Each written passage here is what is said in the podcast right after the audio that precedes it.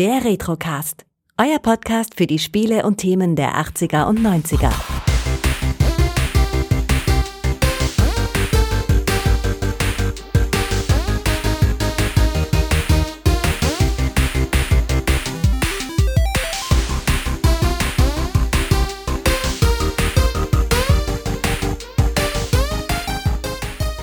Hallo Gregor. Hallo Kai. Happy Halloween Kai. Warum heißt du eigentlich nicht Wien mit Nachnamen? Dann könnte ich sagen Hello Wien. Aha. ja.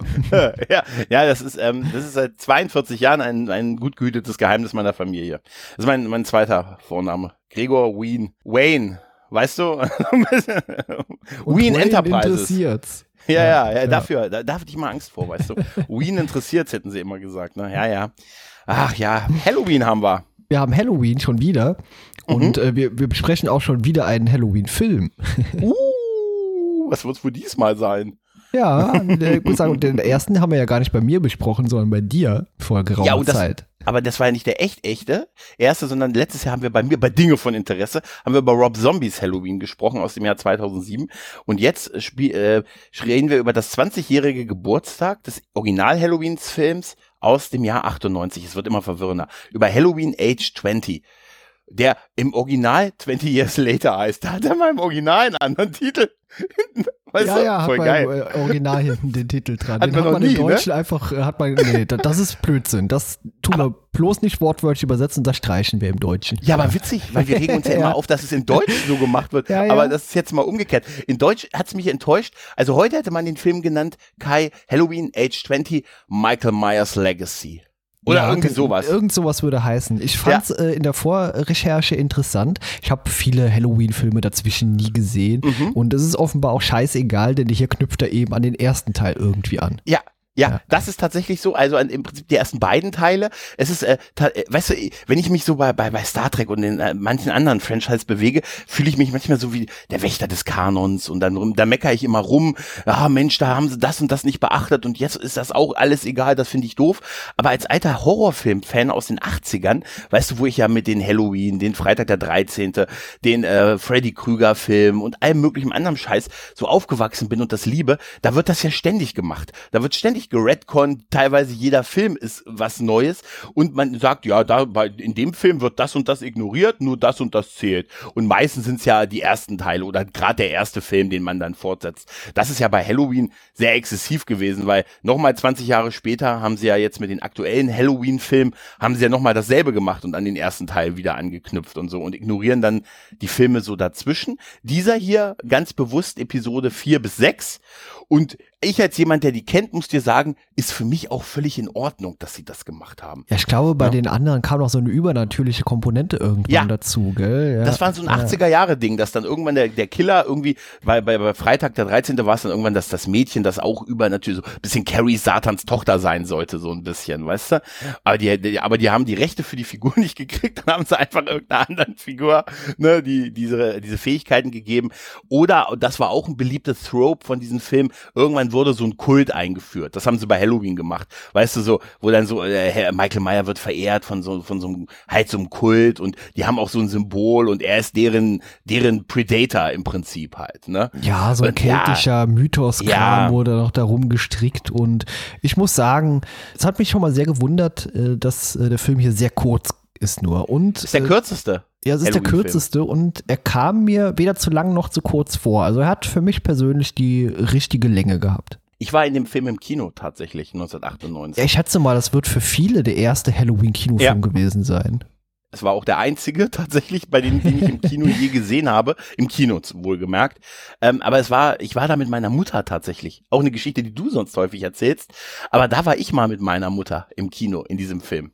Okay, ja? spannend. War deine Mutter denn und, so ein Horrorfilm-Fan? Ja, oder? ja, ja, okay. ja, ja. Sie mag, sie mag diese Art von Film sehr. Ich glaube, das, das ist dann auch so ein bisschen, ne, so als das erste Mal so Junge, hier ist Friedhof der Kuscheltiere. Schönen Abend noch, mein Sohn. Weißt du, so ein bisschen. Mm, okay. Ui, danke, cool. Mama.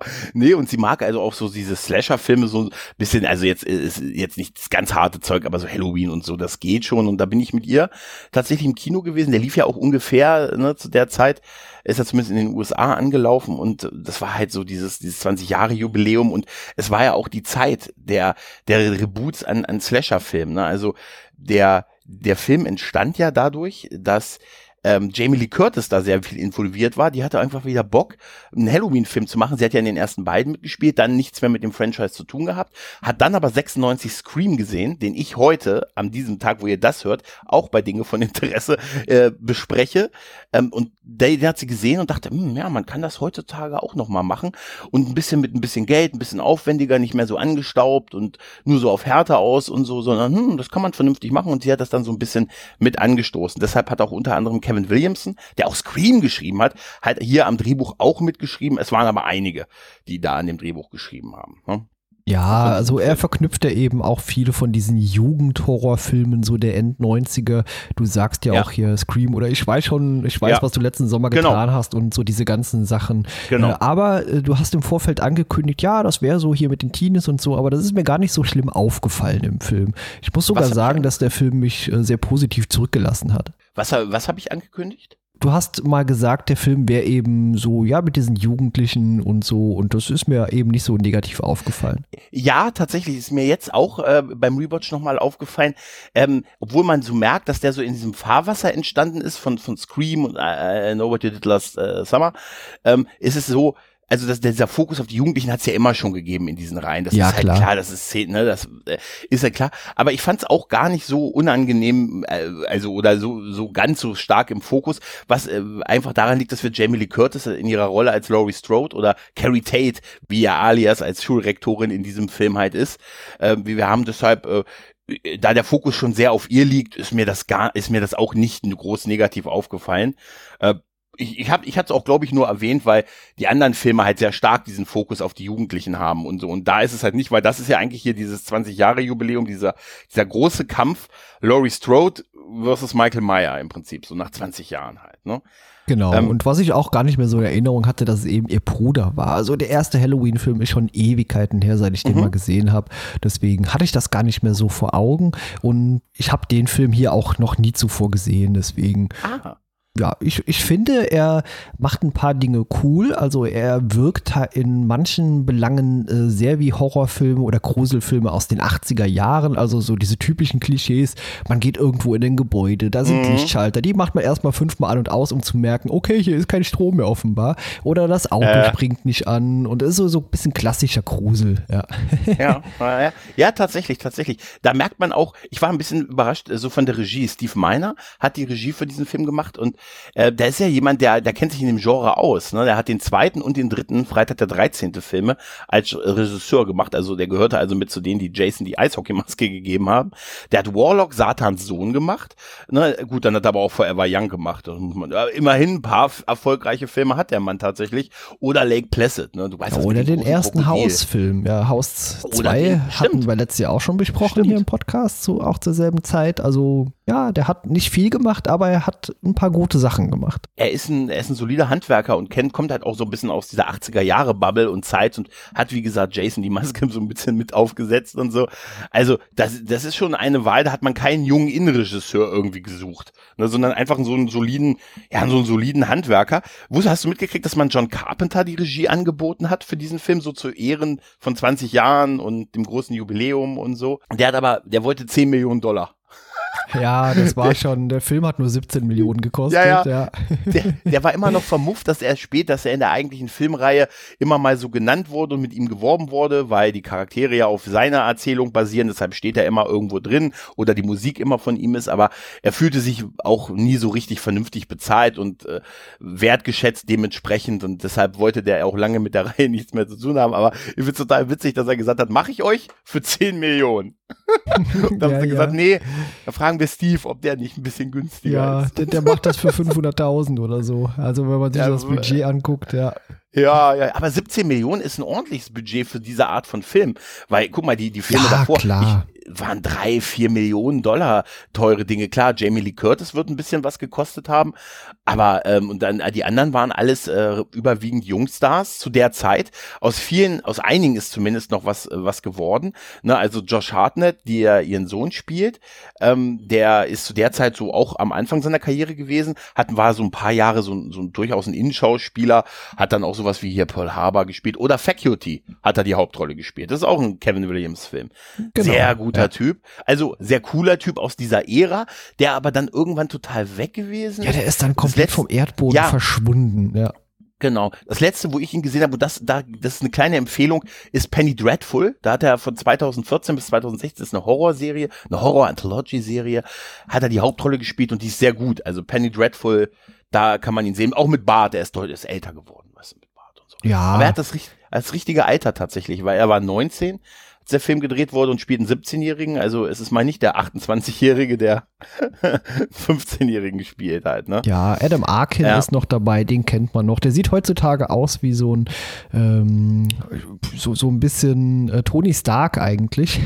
so sieht er Ja. heutzutage aus, wenn man sich das Wikipedia-Bild anguckt. Äh, den Ja. könnte man noch kennen. Ähm, Chicago Hope, ne? Ja, ja, richtig, genau. Und Also- dann natürlich hier Joseph Gordon Lewitt Levitt. Ja, den, den kennt man natürlich heutzutage auch. Der hat diesen Jugendlichen am Anfang gespielt, der in das Haus geht.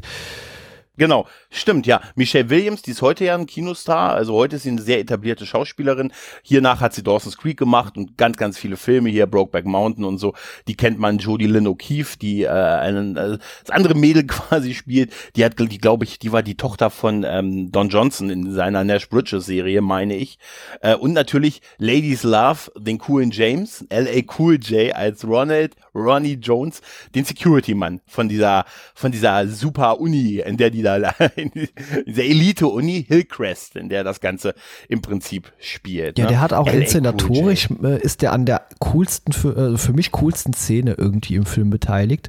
Äh, man sieht ihn ja Mhm. später so die Treppe hochkommen, aber man denkt ja, es wäre Michael Ja. Myers und weil, Ja. also ich finde das Lichtspiel in diesem Film großartig wieder so. Die Spiel mit Schatten und Lichteffekten und so und es sieht wirklich so aus, als wäre es Michael Myers und ich glaube, man hat auch äh, den Darsteller da hochlaufen lassen, um den dann am Ja. Ende hier gegen ihn austauschen zu lassen. Ja, Ich habe ihn, ich habe das Making of gesehen. Das ist auch so. ja. Das war Michael Myers tatsächlich und dann nach den Schüssen, dann als er dann gefallen ist von den Schüssen, dann war es LA Cool J.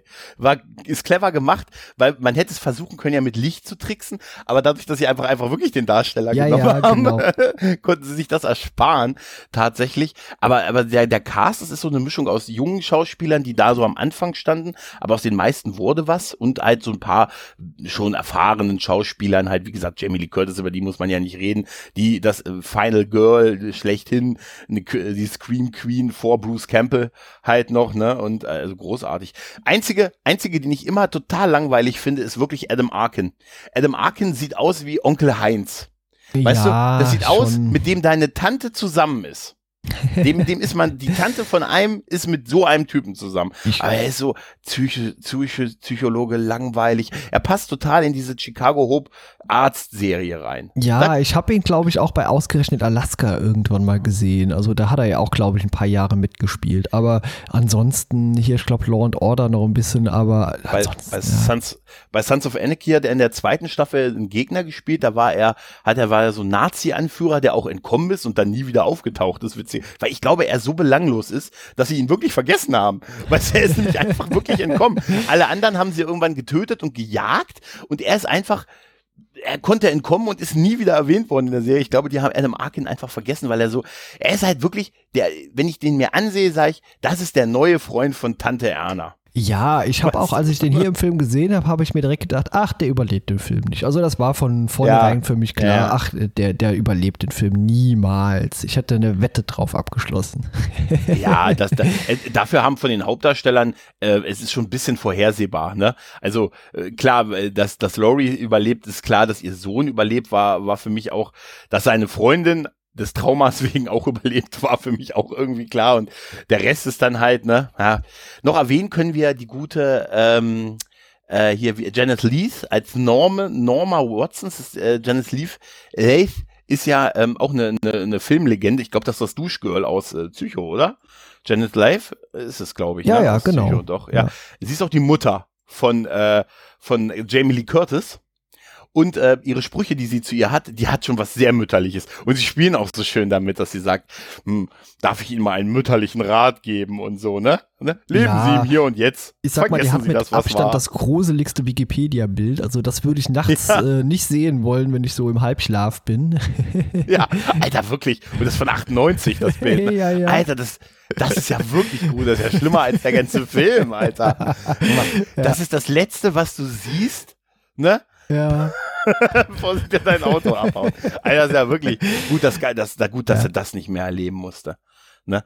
Ja, hm. Also die Besetzung, das ist schon, ähm, wie gesagt, passige Stars, das passt halt wirklich in diese End, End 90er, äh, End 90er Welt rein. So ein paar Schauspieler, die auf dem Weg zum Star sind und die als Jugenddarsteller jetzt so die Ja, nächsten Jahre prägen werden. War im Und Veteranen. Vorfeld eher skeptisch, weil du sagtest, ja, da sind so diese Jugendlichen dabei und ich Aha. eigentlich wirklich überhaupt nicht viel anfange mit diesen End-90er Teenie-Horror-Schockern. Also die fand ich Mhm. wirklich doof. Also es ist einfach nicht meine Welt gewesen. Deswegen hatte ich ein bisschen Angst, aber zum Glück äh, ist es wirklich ein solider Horrorfilm geworden und hat mir eigentlich von äh, Anfang bis Ende wirklich gut gefallen.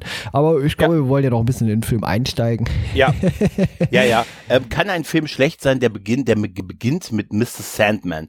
Bring me the dream, da, da, da, da. Und Mr. einer Sandman. Person, die eine Zigarette äh, über mehrere Ja. Minuten in der Hand hat. Genau.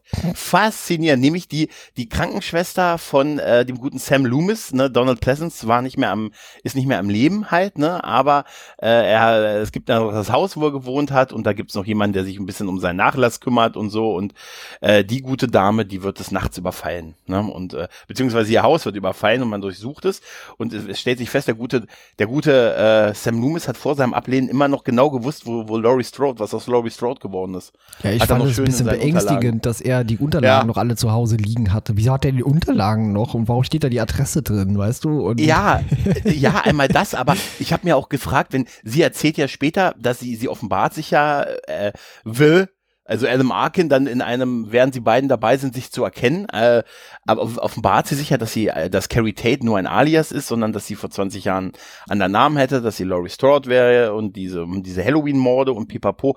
Und, und also sie hat, sie ist nicht in so einer Art Zeugen, Zeugenschutzprogramm oder so, sondern sie hat einfach offensichtlich, wenn die ersten beiden Teile gültig sind, ihren Tod vorgetäuscht, hat eine andere Identität angenommen und hat ein neues Leben gestartet. Aber offensichtlich hat Sam Loomis einfach weiter alles aufgeschrieben und bei sich Ne? Bei sich, äh, der, der wusste Bescheid, wo sie ist. Auch an welcher Schule sie mittlerweile. Hat ja eine beeindruckende Karriere gemacht in 20 Jahren. Ne? Von so einer Elite-Uni, die, sie ist die Direxin, ne? Also sie ist ja die Direktorin dieser, dieser, Ja, High- ja, äh, klar. dieser von Hillcrest. Ne? erreicht, hat aber halt immer noch mit diesen Ja. traumatischen Erlebnissen zu kämpfen. Ähm, Sie Ja. wird ja auch eines Morgens hier wach und schreit sich die Kehle aus dem Leib, äh, bis der Sohn reinkommt und ja, sie dann wach schüttelt. Weißt du, was ich mich da frage? Ist das eigentlich, ähm, ist das ein, ein Thrope, dass man, bist du schon mal schreiend aus dem Albtraum aufgewacht? Noch nie. Nein, Ich aber ich habe auch noch nie so ein traumatisches Erlebnis gehabt. Ja, aber ich, ich frage mich, ob es das wirklich gibt, dass man schreiend aufwacht oder ob das einfach nur ist, weil wir das in den, Fre- in den Nightmare on Elm Street Filmen in den 80ern halt gesehen haben und es dann immer wieder übernommen wurde, dass jemand schreiend aufwacht und so. Also ich habe auch, ich habe auch schon Albträume gehabt, aber ich bin noch nie schreiend aufgewacht und so. Ha. Ja, doch, ich kann schon sagen. Also ich war in, äh, als Rettungssanitäter eine Weile tätig und doch, Mhm. das gibt's. Also da haben wir unter Okay. anderem auch mal hier äh, Psychiatrien besucht und äh, dort Patienten hingebracht und äh, da hat man das tatsächlich mal mitbekommen, dass jemand wirklich aus dem Schlaf heraus während eines, also weil sie eben ein traumatisches Erlebnis hatte, dann wirklich schreiend aufgewacht ist, heulend durch die Flure gelaufen und ja, das ist schon ein bisschen Hm. krass, wobei das Okay. in dem Film auch relativ schnell wieder zur Vergessenheit Ja. gerät. Also später, sobald sie eben ja Michael Myers erblickt, äh, ist das Trauma eigentlich relativ schnell auch kein Thema mehr. Hm, ja, ähm, aber ich wollte noch mal zu dem Anfang was sagen. Ich finde diese Anfangsszene, diese zehn Minuten wirklich großartig, weil es setzt so einen Ton, weißt du, diese Jugendlichen, die dann der guten ähm, Helferin da von, von, von den Nachlass von Dr. Sam Loomis, äh, die dann für sie in das Haus reingehen und dann erstmal Bier klauen ne, und, und so diese Eishockey-Klischees. Habe ich mich gefragt, ob dieses Eishockey-Klischee wegen Jason so durchgezogen wurde. Das habe ich mich auch mit dem- gefragt, ja. Hab ich, er hat aber keine Maske auf, aber er hat, äh, es wäre so ein, was- ich könnte es mir vorstellen, ne? Die dann aber auch, der Typ äh, hier, ähm, äh, Joseph Gordon-Levitt, der klaut ja dann auch ein Bier Ne, und dann nimmt er das dann so mit raus und sein, mit seinem Kumpel, hey, ich hab Bier, dann können wir uns ja heute voll Zuschauer äh, laufen, saufen. Ja gut, vielleicht hat er ein zweites eingepackt, aber weißt du, das sind so ja, die Amis mit einer Alkohol. Bier. Ja, ja, ja, das sind die Amis und Alkohol später auch, wenn die aus der Schule abhauen, um irgendwie eine Flasche Wein zu klauen. Weißt du, ich weiß nicht, vielleicht trinken wir einfach ganz andere Mengen. Weißt du? Das Ja, vor allem du. Ja, vor allem Ja, ich du. hier. Ja. Nur ich, das stimmt. Aber ähm, wenn, wenn diese, wenn, wenn sie in dieses Haus reingeht und weißt du, sie geht in dieses Haus rein, da sind Sachen durchwühlt, sie tritt auf ein paar Scherben und da ist sofort der Ton gesetzt. Also man weiß sofort, was los ist. Und so, und das, das finde ich super. Auch so dann die, die Jagdszene, die Polizisten, die dann erstmal am Nachbarhaus klingeln. Naja, nee, eigentlich nicht. Sie ist ja rüber, das ist eigentlich so geil. äh, Ne? Das, es hat ja diesen Notruf gegeben.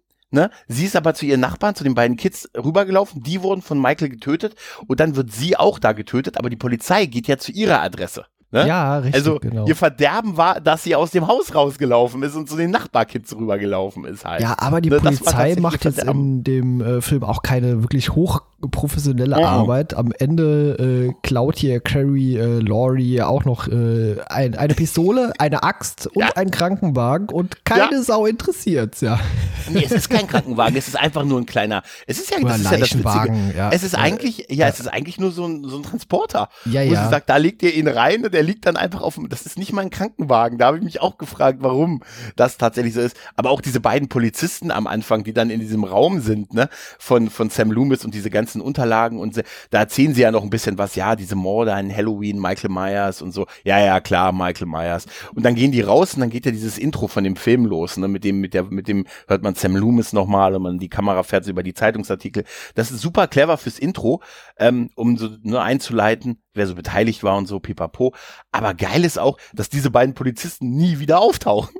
Die Film. tauchen nie wieder auf, ja, nee. Aber wie gesagt, äh, Polizistenarbeit in dem Film ist alles so ein bisschen fragwürdig. Wie gesagt, am Ende wird äh, Laurie auch von niemandem verfolgt. Da, da sagt Ja. niemand was, Ma'am, machen Sie mal die Waffe weg. Gar nichts. Die stehen einfach nur teilnahmslos und schauen zu, wie sie da wegfährt. Sie entführt die Leiche ihres Bruders, den wir mit der Maske in den Leichensack gepackt haben. Wir haben nicht mal ihm die Maske abgezogen. Heute hätte man ihm die Maske abgezogen und ein Selfie erstmal gemacht mit ihm, weißt du?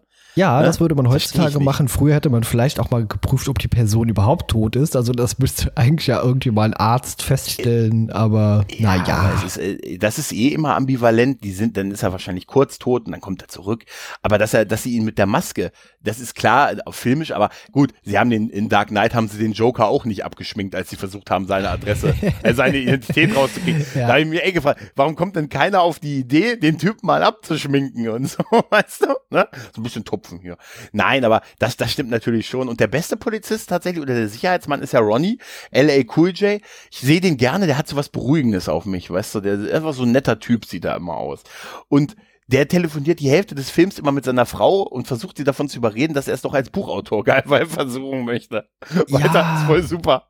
De definitiv, ja. Auch so, was er so beschreibt hier, äh, so, mit- ja, dann die mit den Melonen. So, was? Was soll dieses Obst denn? Welche Art Melonen denn? Weißt du, also das ist total belangloses, hirnrissiges Gespräch auch, also Dialoge aus der Hölle. Aber es ist irgendwie auch cool. Also der Charakter ist irgendwie angenehm. Der, es nervt auch Ja. keiner der Charaktere in dem Film. Also ja, ist cool. Was, was mich immer wieder rausbringt, dass ich ganz vergessen habe, dass Michael Myers ja auch Auto fährt. Er fährt ja Auto. Ja, er ja. muss ja da auch wieder hinkommen. Er muss aber diesmal nicht nach Haddonfield, einen kleinen Schwenker über Haddonfield. Diesmal muss er ja nach, nach Hillcrest.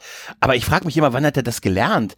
Der hat als Kind diese Morde begangen, dann war er irgendwie 15 Jahre eingesperrt, dann kam er zurück, an Halloween hat er Morde begangen, ist wieder eingesperrt worden. Wer hat ihm denn das Autofahren beigebracht? Ja, das hat Weißt du? er selber gemacht. Meine, wir brauchen selber. ja auch nur irgendwie vier, fünf Wochen mit verschiedenen Fahrstunden. Das, das kann man schon lernen. Ich meine, er hatte ja. Ja. auch 20 Jahre Zeit, seine Maske zu polieren und sauber zu machen. Ja.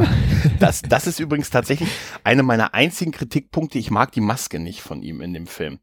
Ich, er, er hat so, er sieht so latent überrascht aus mit dem Gesicht. Und ich weiß, es ist schon die Originalmaske, irgendwie, aber irgendwie sieht er noch ein bisschen strubbeliger aus und weil der Film nicht so dunkel ist wie die ersten Halloween-Filme, sondern viel auch hell ist oder zumindest besser ausgeleuchtet ist, finde ich, ich habe echt ein Problem mit seiner Maske. Sie gefällt mir nicht in dem Film. Ich mag so diesen used, verbrannte, Look, den die Maske in den letzten fünf Halloween-Filmen hat. Bei Rob Zombie fing das an, wo sie dann so dreckig ist, zum Teil verbrannt und so.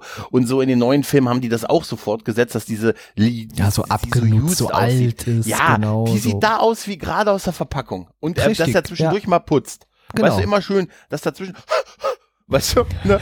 komm gleich. Hast du was gerade gesagt? Nein, ich habe kein Geld für eine Sprechrolle, aber ich, ich weiß nicht. Wie geht's dir? Also, hat dich das gestört?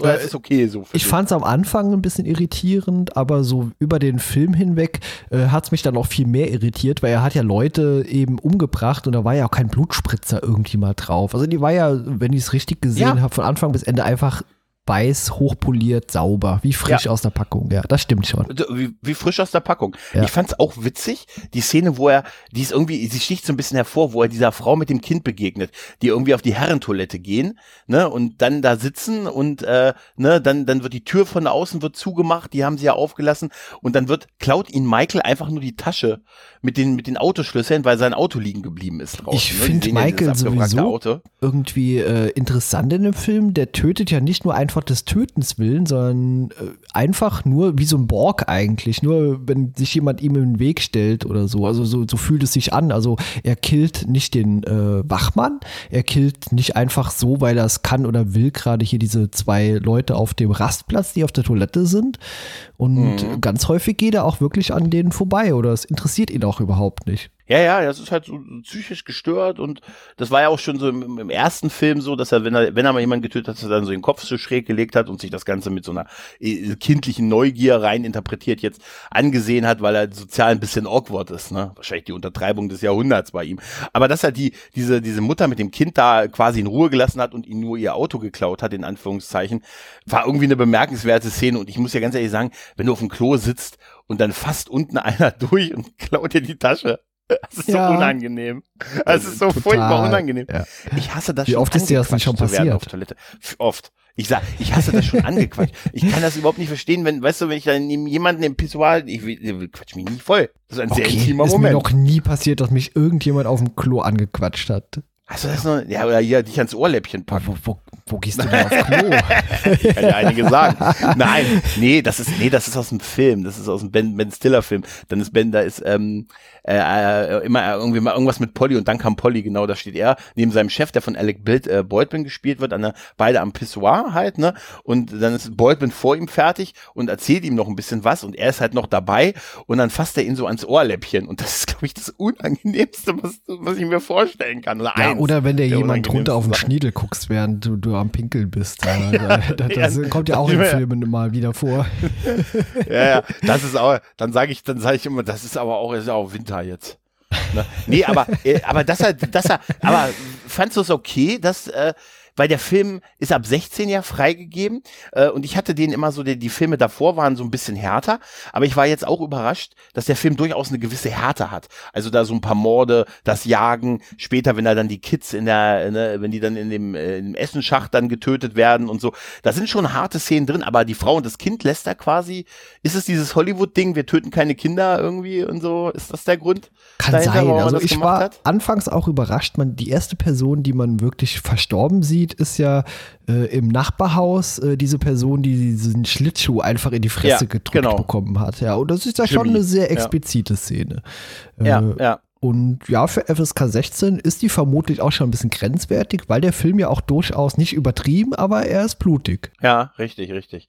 Ja, und das, ich finde das gut, dass er das, dass er die Frau und das Kind, das ist, es gibt so eine psychologische, so einen Aspekt halt, ne? Er hat, die waren halt nicht sein Fokus, ne? Er will zu seiner Schwester, ne? Und äh, deshalb hat er die, da hat er, die braucht er nur den Autoschlüssel halt, ne? Weil sein Auto halt quasi. Ja, auch den Wachmann später. Ich meine, äh, da, da läuft er quasi ein paar Mal hier um das Gebäude rum und äh, taucht immer mal wieder so hinter ihm auf, aber beobachtet nur. Er guckt und dann verschwindet er auch wieder äh, und er bewegt sich sowieso im Film eigentlich wie so ein, wie so ein Zombie, gefühlt immer deutlich langsamer, aber trotzdem immer strategisch richtig positioniert. ja, richtig.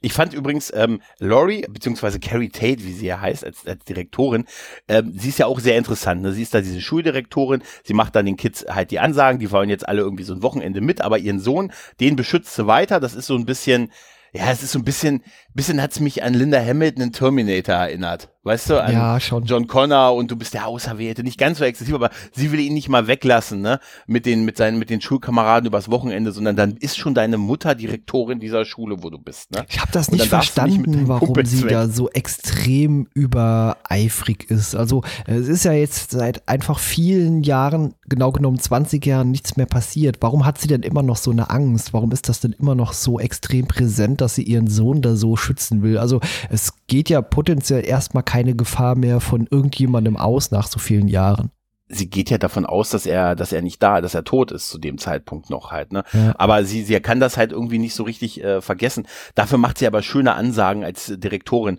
wo sie sagt, hier, ne, ihr fahrt übers Wochenende weg. Ich will also, es wird einen von euch geben, der es für alle versaut, ne? Sie sagt, es gibt kein Alkohol und kein, und das habe ich mir extra aufgeschrieben, kein Schlafsack-Tango. Kein Schlafsack-Tango und kein Schnaps. Ja kein Schnappes. Und, genau. kein, und äh, dann musste ich sehr lachen, weil ihr das ja eigentlich bewusst ist, dass das genauso laufen wird. Und wir wissen, einer von euch wird's, wird's versauen für euch, ne? Und so, wir wissen das alles. Die fahren also alle übers Wochenende weg. Sie, ihr Freund, ne, will, also der auch der Psychologe ist, allein das ist schon geil, dass sie mit dem Schulpsychologen zusammen ist. Die bleiben zurück halt und ein paar Schüler, die nicht äh, mit, mit können aus äh, Krankheitsgründen oder wie bei ihrem Sohn, dass sie es nicht möchte, dass der mit denen mitfährt, weil sie ihn halt so ein bisschen äh, im, im Auge halten möchte. Schön ist aber, dass dieses Gebrochene dieser Figur sehr stark thematisiert wird mit, und das hatte ich auch völlig vergessen, dass die ganz schön am Trinken ist, ne? Die ist ordentlich am Bechern.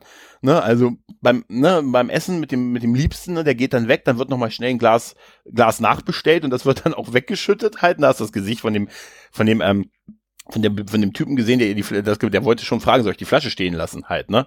Ja. Und ähm, auch, auch als, als ihr Sohn dann in der Stadt unterwegs ist mit seinem Kumpel, um dann irgendwie Wein zu kaufen, dann diskutieren die ja auch über den, warum holen wir uns nicht was von dem Alkoholvorrat von deiner Mom? Ne? Und dann sagt er, naja, nee, nee, das, das hat er auch eine schöne Formulierung. Er sagt, nee, sie ist eine handlungsfähige Alkoholikerin. Sie zählt nach, was da ist. Also, das ist schon, das ist, so witzig das auch ist, die ist halt auch hart am Alkohol. Ja, die ist halt am Alkohol. Ne? Ja, es wird aber nur angekratzt. Also, das, das, hat jetzt keine Konsequenzen für den Film. Also, das ist geil, wenn sie mal betrunken am Ende wäre. so, so, ja, nee. Komm mal her. nee, aber es, es, es, es zeigt schon, wie tief das ist. Ich meine, sie ist offensichtlich am Trinken. Sie hat das Problem, ihre, ihre ähm, ihrem Sohn auch nur so ein bisschen Freiraum zu geben. Ja. Aber sie hat es trotzdem geschafft, die Schulrektorin einer Elite-Uni zu werden. Das ich glaube, ich glaube, so ein Trauma kann man nicht überwinden. Also, wenn der mhm. zu Jugendzeiten, und sie war ja damals auch 17, das ist ja auch so die Erkenntnis, die sie dann selbst hat. Ja. Der Sohn ist jetzt auch 17 und äh, damals genau. war das alles passiert. Natürlich auch zu Halloween. Ja, klar, also das spielt direkt an Halloween. Der kommt auch ja, immer ja. nur an Halloween. Der Film heißt nicht Ostern und der kommt auch nicht an Weihnachten, sondern immer nur an Halloween. Und äh, ja, äh, ist schon äh, spannend, wie ihr so die, die Lampe aufgeht und nicht wegen dem Alkohol, sondern äh, ja, wie sie erkennt, okay, es scheint, ist er jetzt wirklich da? Und da gibt es ja auch diese wirklich Szene, die mhm. ich auch vorhin bei Twitter geschrieben habe, hier noch, äh, als sie ihn dann so erstmal Auge in Auge auch sieht dann. Mhm. Mhm durch dieses, durch dieses Bullauge, ne, wo genau, sie die Tür aufgemacht Tür, hat, ja. damit ihr Sohn und seine Freundin äh, da noch reinkommen, dann macht sie und knallt sie die zu und dann stehen die beiden sich ja wirklich, sie sieht quasi in Shatners Auge, denn du weißt ja, die Maske ist William Shatner. Für zwei genau. Dollar gekauft, 78 weiß gemacht.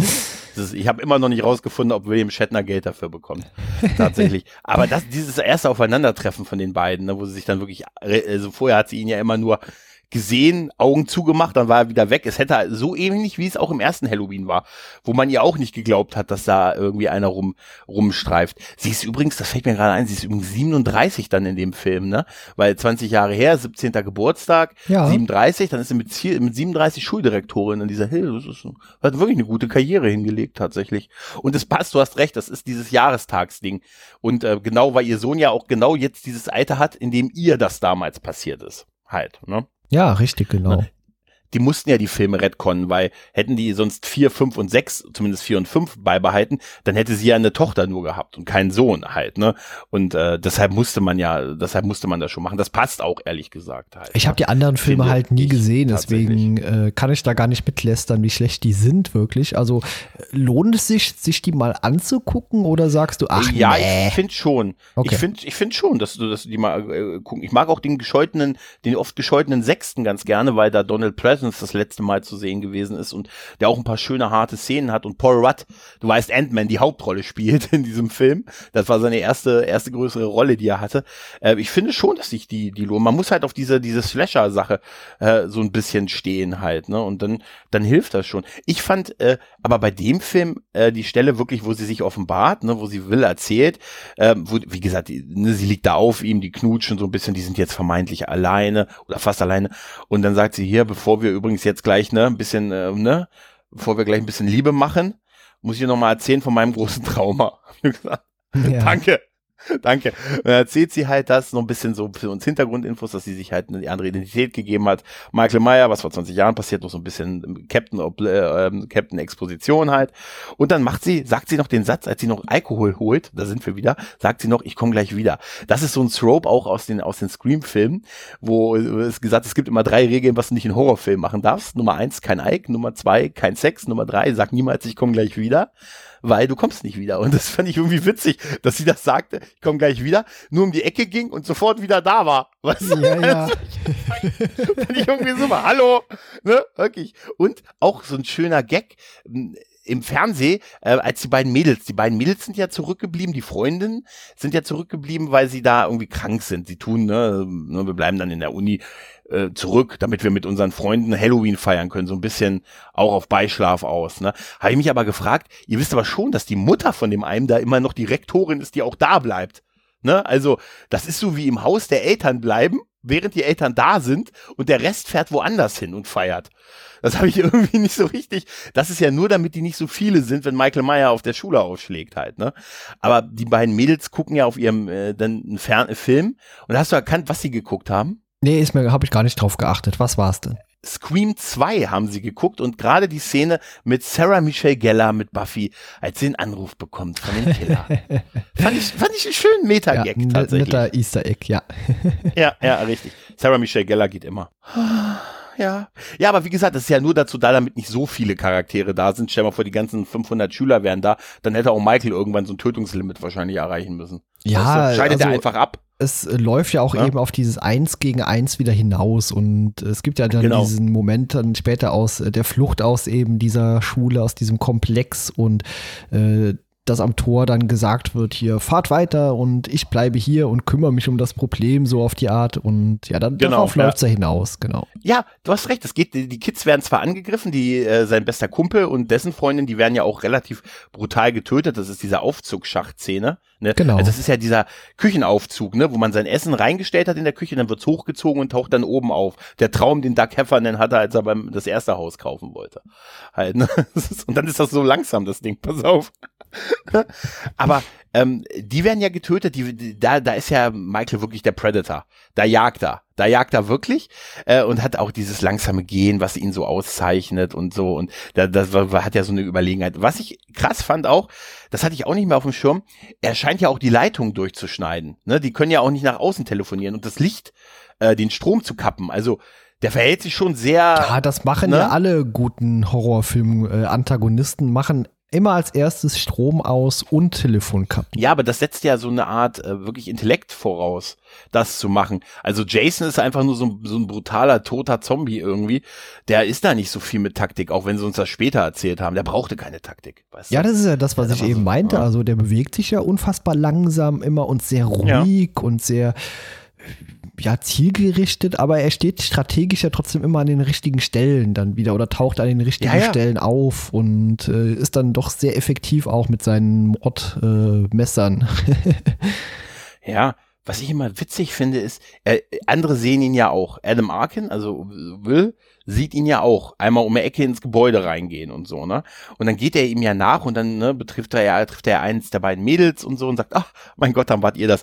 Da habe ich gesagt, das ist so dieses äh, im Schatten irgendwas sehen, wie geil sie immer sofort bereit sind, wenn sie jemand anders sehen, zu glauben, das kleine süße Mädchen war eben dieser große Typ, der eben um die Ecke ja. gegangen ist. Das, das, das habe ich, das habe ich. Äh, wir können ja ein kleiner Spoiler aus Halloween Kills, nicht der aktuelle, sondern der davor da gibt's ja auch so, dass sie, dass es eine Verwechslung gibt, wer Michael Myers ist und dann jagen sie so einen, so einen kleinen, dickeren Typen. Und da habe ich mich immer gefragt, wieso haben sie, wieso, sie sehen Michael so oft in dem Film. Wieso glauben sie dann, dass der kleinere, etwas dickliche Typ der große, schlanke Michael Myers ist? Ja, der große, weißt schlanke, du? muskulöse Michael Myers, genau. Ja, ja dieser kleine, ne, 1,60 Meter große, kleine, dickliche. Ne, also es, und da ist es auch so, ich, da ist man wahrscheinlich immer froh, dass man denkt, ich habe ich hab mich nur geirrt. Aber es ist schön, wie sie mit dem Licht spielen, mit dem Schatten und so. Ja, das finde ich großartig. Das macht auch so diese, diesen 80er Jahre klassischen Grusel so aus. Und wie gesagt, dann kann ich da auch locker hinwegsehen, dass man Lichtschalter erst fünfmal an- und ausschaltet, bevor man kapiert, oh, ist wohl kein Strom mehr da. Ja, ja, ja richtig. Schön ist auch diese wirklich dieser Umgang mit diesen Klischees, die man von früher kennt. Dieses, ich habe ja schon gesagt, dieses, ich komme gleich wieder und dann auf einmal ist sie wieder da. Aber ich fand es auch schön, wo die dann im äh, versuchen, ihm zu entkommen. Und ähm, Will fragt sie ja, fragt ja Laurie, was sollen wir jetzt tun? Und sie sagt, überleben. Und dann sagt er, ja, und konkret? Ne? Ja, ja. Muss sie so lachen, weil sie ihm dann auf das Fenster deutet und sagt, spring da raus. Ich bleib hier. Der, ja. Nee, nee, das meine ich nicht. Ja, also der Film hat ja auch ein paar äh, Szenen, die sehr vorhersehbar sind. Also als äh, die fliehen wollen von diesem äh, Komplex, äh, dann gehen die ja ins Auto rein und ich dachte mir, gleich kommt so eine Szene, wo sie das Auto startet und das geht nicht direkt an. und genau mhm, die Szene mhm. kam dann natürlich auch. also die Amerikaner haben immer Probleme mit ihren Autos. Äh, die ich würde immer gleich beim, ich fange mit dem zweiten Mal starten an, dann geht's meistens. Das erste genau. Mal starten. Ja, aber es ist wirklich so. Ich verstehe das auch nicht. Das sind ja auch normale Autos. Ja. Da, ne? Also die gehen doch nicht beim, in der Regel geht doch ein Auto in der Regel, ne? Beim ersten Mal an.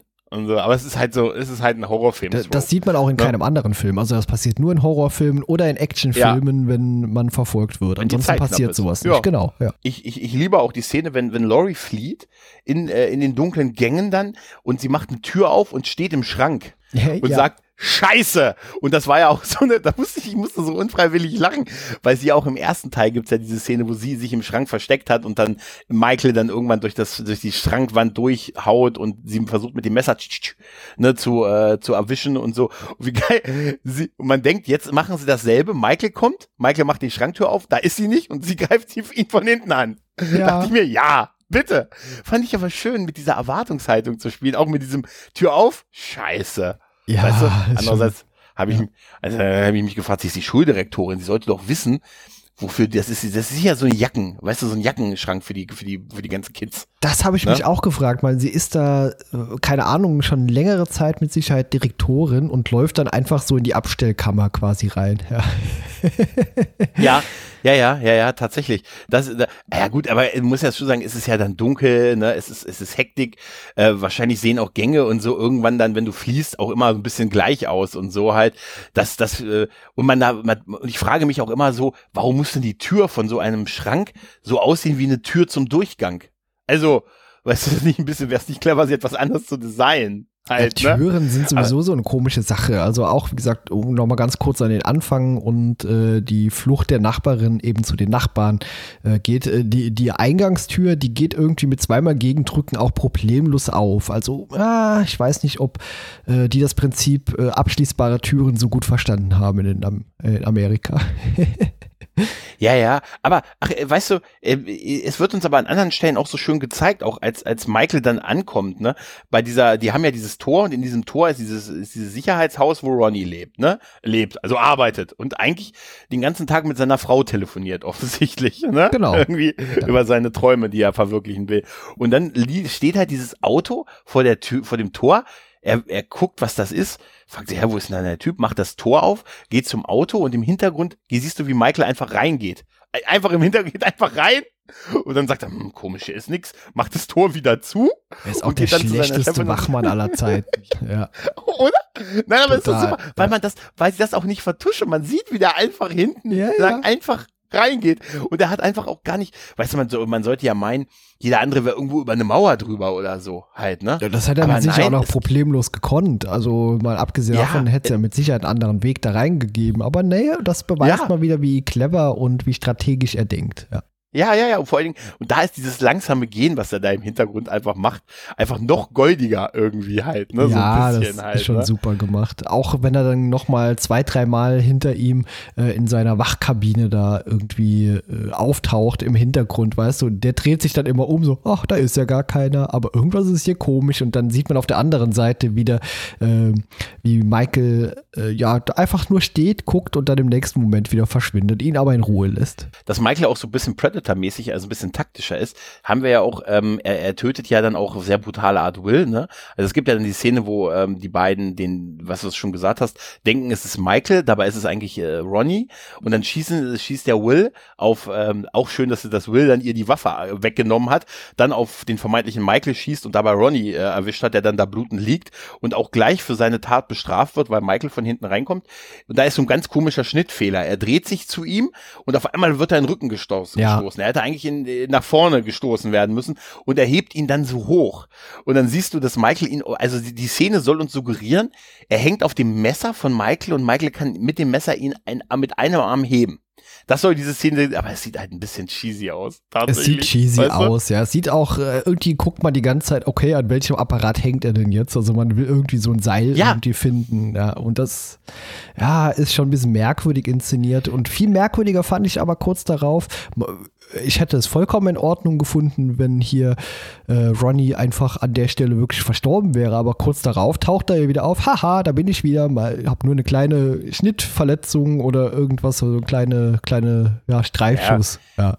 Das war die, das war die Meta-Antwort auf dieses äh, unsägliche, der Schwarze stirbt, ne? Das war der Grund wahrscheinlich, dass sie gesagt haben, das machen wir nicht. Ja, klar, aber dann hätte man die Szene, die war schon so ein bisschen merkwürdig ja, inszeniert. Ja. Weil, ne, das Komische ist, dass er ähm, danach, äh, er, er sie ja abhält davon, so den finalen Stich zu machen und zu sagen, brauchst du nicht, er ist tot. Was einfach so ein Umkehrschluss ist von dem Ende vom ersten Teil. Im ersten Teil fällt er ja auch aus dem Balkon auf den Boden und ist dann weg. Und hier stolpert, äh, schmeißt sie ihn ja auch. Sie, sie kann, sticht ja auf ihn ein, das ist sehr brutal auch. Und er fällt hinten eher so in so, oh, so eine Art, ja, er fällt halt aus so einer Art Fenster, so eine Art kleinem ähm, kleiner Empore und landet unten auf dem, auf dem Tisch, auf dem Boden. Und dann kommt sie runter, um das Werk zu vollenden. Und dann kommt Ronny, der auf einmal wieder doch nicht so schlimm angeschossen war und sagt, brauchst du nicht, brauchst du nicht, brauchst nichts. Und dann im nächsten Moment ist er draußen, hat einen Verband am Kopf und sagt, ja. Schatz, es geht mir gut, ich schreibe doch unseren Roman. Da dachte ich mir, Fand okay. ich auch so ein bisschen cheesy, ja. Ja, aber der ist ja ein paar Mal getroffen worden. Der lag ja richtig in der Blutschleife. Ja, deswegen fand ich das so verwunderlich. Nur so ein Verband um, um den Kopf und läuft da wieder putzbunt rum, ja. Was ich geil fand, ist, als sie äh, noch davor in dem Gang lang gegangen ist, kommt ja Michael von der Decke. Er hält so mit einem Arm, ne, er hält sich mit einem Arm, lässt er sich runter. Hab ich, hast du dich auch gefragt, wo er vorher gehangen hat? Ja. Hat er, hat er, hat er einfach direkt unter der, wie ein Vampir unter der Decke gehangen? Und gewartet, also, genau. Hier, äh, bis zum Morgengrauen warte ich. Ich fand es nur so witzig. Es soll ja zeigen, wie kräftig er ist, ne? Ja. Dass er sich mit einem Arm in Ruhe runterlassen kann und so.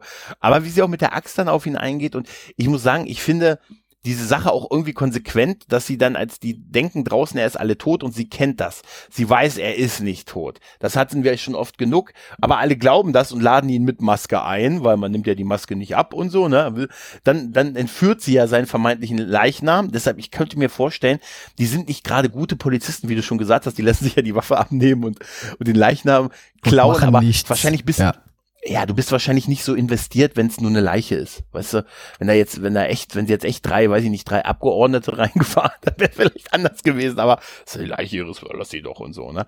Da fährt sie ja weg, äh, um sich ihn, und das ist einfach sehr, ich fand das irgendwie cool, dass sie das gemacht hat, weil sie wusste, dass, dass er wiederkommt und er fängt ja an, sich dann auch hinten zu bewegen in dem Leichensack und so und kommt dann, kommt dann, äh, da habe ich einen Moment lang gedacht, als dieser Leichensack sich bewegt und sie sieht das ja immer im Rückspiegel, habe ich gedacht, oh bitte jetzt nicht nicht, dass die, dass er, dass sie ihm, dass sie ihm noch das Messer gelassen haben oder so. Weißt du? Das Habe ich einen so Moment lang gewesen. befürchtet. Ja, ja. Das habe ich ja gesagt. Ja, ja, sie packen ihn mit dem, wenn wir, damit wir alles zusammen haben, Leute, nachher hier in der Obduktion, ne? Was haben wir denn noch? Hier, das auch noch mit. Ne? Und außerdem, ey, ich habe Gras bei ihm gefunden, ne? Pack das mal, ne? weißt du? Ja, nee, aber er, er macht ja nur die Hände und teilt dann den Leichensack und dann baut sie ja diesen Unfall, also gewollt diesen Unfall. Ne, sie hauen dann, sie ne, überschlagen sich und so und er bleibt dann auch unter dem Auto eingeklemmt. Äh, sie kann, konnte sich befreien und äh, dann gibt's noch ja diesen Moment, wo die beiden sich direkt ansehen und auch ein Moment, wo du denkst, die berühren jetzt ihre Hände halt, ne? Genau. Dann schlägt sie ihm den Kopf ab. Ja, einfach so. Ja, einfach so und ja, und es gibt sogar eine Auflösung. Im nächsten Film wird sogar erklärt, warum er den dann wieder hat. Ja, es ist natürlich nicht vorbei. Ja, Ne? ich, ich wollte da auch genau auf das wollte ich gerade hinaus. Da habe ich mich nämlich gefragt, okay, es Mhm. gibt einen Nachfolger. Die hat ja dem gerade die Rübe Ja. abgeschlagen und da war ich sehr neugierig, wie man das denn bitte auflöst. Und Soll ich ja, dir sagen? Man hat einen Polizist Okay. gefunden, der genauso bullig ist wie er. Also er hat den gefunden, hat ihm die Kehle eingedrückt und ausgetauscht. Genau. Das heißt, er war es nicht. Genau, und das, äh, dieser, dieser Versuch, wo er die Hände gereicht hat, konnte der nicht sagen, weil seine Kehle eingedrückt war. Der konnte sich halt nicht, ne, ähm, im, im Nachhinein haben die das gar nicht so unclever gelöst, tatsächlich. Ne? Ja, der der war Tausch fand statt, als sie die. Leiche eingeräumt haben. Ne? Ja. Ja, aber ganz ehrlich, sonst hätten sie im nächsten Teil es wieder komplett ignorieren müssen, halt, Ja, dass er den natürlich. Kopf verloren hat. Wie willst, du- wie willst du das erklären, ohne komplett übernatürlich zu werden, dass der Kopf sich wieder draufsetzt und so halt, ne? Das, das ist so seine einzige Schwachstelle. Ohne seinen Kopf verliert er seine Macht. Ja. Ja, aber nichtsdestotrotz, das ist, äh, also, um so ein bisschen auch in den, in den Fazitbereich zu kommen, das ist ein mehr als solider Slasher, der ordentlich mit den Klischees auch spielt, der sehr stark besetzt ist, gerade durch Jamie Lee Curtis in ihrer Rolle als Laurie wieder. Ähm, und ich finde es auch gut, dass man so dieses Gebrochene sehr zeigt. Und dann, es sind ja so Frauenrollen, weißt du, Laurie Strode wird ja manchmal so vergessen. Ne? Man sagt dann immer, bei so, auch so, man denkt dann immer, Sigourney Viva, Aliens, du kannst ein Lied von singen, ne? Im Moment und so. Aber äh, Laurie Strode ist auch eine unfassbar faszinierende, Total, echt taffe ja. Braut. Ne? Weil ist gerade auch Ne? so End 70er, 80er Jahre war sie eben mit Ja. äh, Sigourney Weaver. Ich sag mal, hat so Ja. diese Actionfilmriege der Frauen äh, problemlos angeführt. Also finde ich super. Ja, ja, definitiv. Und Laurie Strode vergisst man dann auch immer so ein bisschen, aber sie ist halt so das erste richtige Final Girl, äh, weil sie es halt auch wirklich überlebt hat. Ne? Also Ja, in den neueren Filmen wird sie ne? auch richtig zum Badass. Ja. Ja, ja, richtig, richtig. Also überleg mal, wie lange sie eigentlich auch schon diese Rolle dann immer wieder spielt. Ne? Also mit dem, sie ist ja in dem danach noch, das heißt, sie wird auch jetzt drei neue. Dann hat sie auch ja, sieben, sieben Halloween-Filme so roundabout gemacht halt. Und das über einen Zeitraum von 78 bis jetzt 2002. ja, richtig. 2022, Gott, Gott, 44 Jahre. Krass, ne? Ja, das Wenn man ist drüber krass, nachdenkt, ja. ne? Total. Aber der, der Film hat total tatsächlich was und so. Er hat auch eine schöne Härte.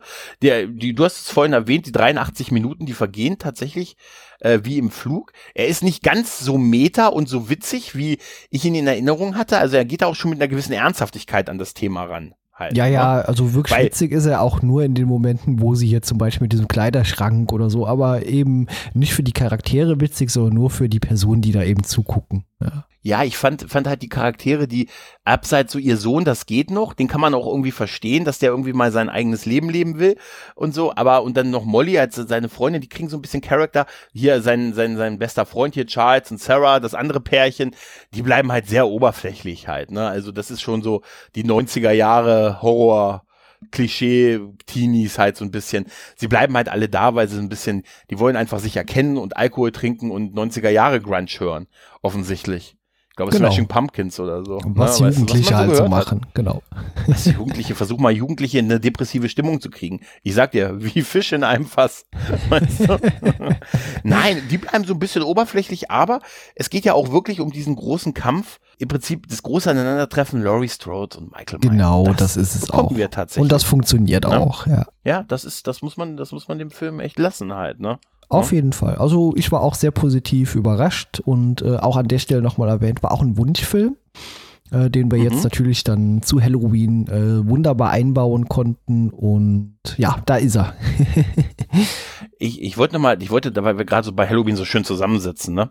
Ich wollte noch mal fragen, ähm, die, die großen Horror-Slasher-Ikonen, ne, so Freddy, Jason, Michael Myers, hast du da eine Präferenz? Nee, du überhaupt das ist keine. Mag ich lieber oder nicht nee, so? kann ich dir gar nicht beantworten, weil die Mhm. wenigsten davon habe ich irgendwie ausgiebig gesehen oder dass Mhm. mir die, diese Franchises groß interessiert hätten. Wenn ich die Chance habe, dann denke ich mir, ja, okay, den gucke ich jetzt mal. Der ist danach aber auch relativ wieder vergessen. Also ich bin von keinem Mhm. äh, der Personen irgendwie ein Fan oder so ein Anhänger oder so. Ich gucke das alles einfach so Mhm. Ein runter. Kult. Ja, genau, so ein Kult. ja. Du machst, Wäre geil, du hast doch dieses Emblem auf dem Arm, ne? dieses Tattoo. Habe ich doch letztens gesehen bei dir, diese Rune vom Kult von Michael Meyer. Kann das sein? Genau. Der Meyer, der Meyer Michaels. Also ein super Name, Michael Jo. Ja, es wird auch irgendwo, irgendwo heißt, ich glaube, sein zweiter Name, er hat auch einen zweiten Namen. Ich glaube, ich glaube, er heißt Michael Audrey, Audrey Myers. Heinz. Eigentlich, also Heinz, Heinz, Heinz, Karl Irb, Karl Heinz, Michael Karl Heinz Meyers. Das wäre auch so super, deutsche Auswanderer. Aber das kann nicht, das kann eigentlich nicht sein. Die Deutsche können nachweislich keine schlechten Menschen sein. Ja, also, Nee, hm. niemals. Ja. Niemals, ja, ja, ja, ja.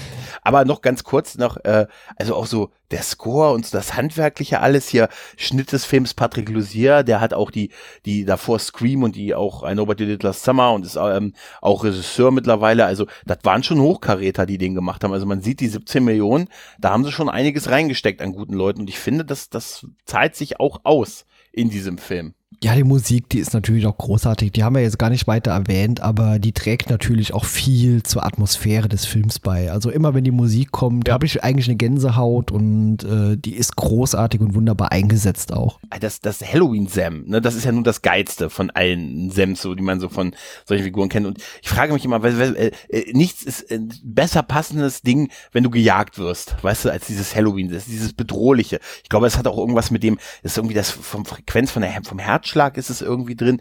Das und das äh, Sam für Jaws, das sind wahrscheinlich somit die, die, die treibendsten Film-Sams, die man bei solchen Sachen, wo es um Killer geht, äh, im weitesten Sinne der Hai, ne, aber okay. Ähm, Äh, gut, kann. ich sag mal, wenn man hier vor Michael ne? äh, flieht und dann hier der weiße Hai eingespielt wird, das funktioniert nicht. Andersrum funktioniert es auch nicht, wenn da, wenn man im Meer ist und der weiße Hai kommt und dann hier diesen Halloween-Score hört, aber äh, nee, also die sind in ihren Bereichen natürlich super passend. Ja, ja. ja, ja. Nee, ich wollte nur sagen, das ist halt so, das ist halt so ein, so ein Millionen-Sampler. Ne, also so ein, so ein Sam, was halt einfach wirklich. Das ist auch so ein Ding, das hast du immer in den Ohren. Ja, das auch ohne die Filme zu kennen, wenn du das Ja. hörst. Ich sag dir, das, das hat einen unheimlichen Wiedererkennungswert. Wenn ich irgendwo das, das äh, Halloween Sam anspiele, ich, ich würde mal sagen, neun von zehn Leuten wissen, was das ist. Würde Auf jeden so Fall, ja, das würde ich auch sagen. empirisch ermitteln. Ja, ja, Genau, ja. und wenn die Leute da ja, draußen ein nicht wissen, Film. was äh, Dinge von Interesse ist, dann hört auch da mal rein. Auch nicht nur an Ja. Halloween heute, sondern auch einfach mal so, weil da sind auch coole Fel- Folgen, coole Gäste und auch ich bin hin und wieder mal dabei.